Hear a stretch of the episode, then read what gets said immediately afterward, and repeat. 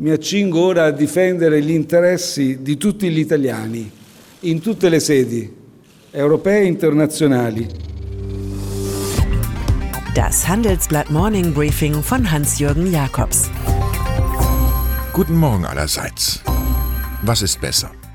Ein Immobilienjongleur mit Showmaster-Erfahrung, der Präsident wird, oder ein Uniprofessor der Jurisprudenz, der aus einem Zenja-Katalog stammen könnte und als Premier vorgesehen ist?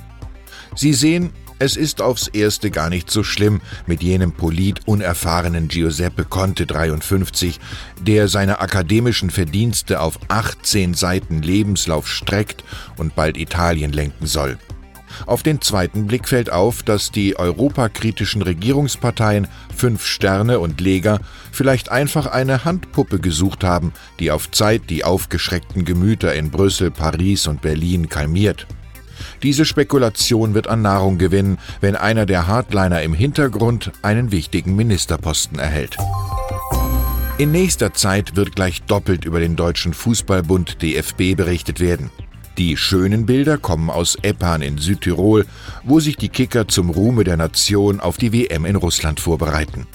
Die hässlichen Bilder kommen aus Frankfurt, wo die Staatsanwaltschaft wegen des Verdachts auf Steuerbetrug Anklage erhebt gegen die frühere Nomenklatura, also gegen Theo Zwanziger und Wolfgang Niersbach, je Präsident, sowie Horst R. Schmidt, Ex-Generalsekretär.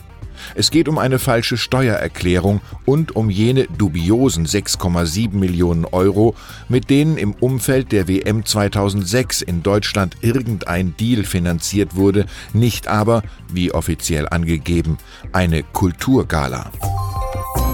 Wer fliegt, wer kommt, wer darf noch bleiben?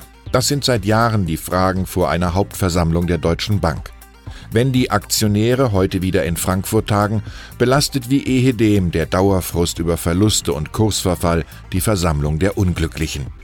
Ein Stimmungsaufheller sei da nötig, fand der Aufsichtsrat und beschloss gestern Abend eine Neuausrichtung, offenbar mit dem Abbau von bis zu 10.000 Jobs. Von Peanuts wird hier keiner sprechen, jeder Zehnte müsste gehen. Die Rosskur soll neu CEO Christian Sewing ins Amt bringen und Alt-Chairman Paul Achleitner im Amt halten. Hamburg bekommt zwar nicht die Olympischen Spiele, wohl aber das erste Fahrverbot in Deutschland. Das ewige Mantra von der Mobilität ist damit vom kommenden Donnerstag an aufgehoben. Wegen zu schlechter Luft werden Abschnitte von zwei stark befahrenen Straßen für Lastwagen und ältere Dieselautos gesperrt. Es gibt eine Reihe von Ausnahmen, Anwohner, Besucher, Taxis, Lieferfahrzeuge und die offene Frage, wer das Verbot kontrolliert. Immerhin sind 168.000 Hamburger Pkw betroffen. Heimat ist da, wo einer stirbt, nicht da, wo einer lebt, fand einst der hanseatische Heros Hans Albers. Seit Jahren lässt eine Datenschutzgrundverordnung der EU auf sich warten. Nun ist es morgen soweit was aber einerseits die Macht von Facebook eindämmt, macht andererseits dem Mittelstand zu schaffen. Firmen könnten gehäuft zum Ziel von Abmahnungen werden, befürchtet der Deutsche Industrie- und Handelskammertag DIHK. Teilweise neue und auch unklare Regelungen sieht Chefjustiziar Stefan Wernicke sowie ein Risiko für Website-Anbieter. Der Präsident des Familienunternehmerverbands Reinhard von Eben-Worlé fordert im Handelsblatt schnellstmögliche Korrekturen, die EU sei übers Ziel hinausgeschossen. Bevor sich die Bundesregierung auch über den neuen Datenschutz zerstreitet, sollten alle vielleicht erst einmal abwarten, wie die Aufsichtsbehörden in der Praxis reagieren.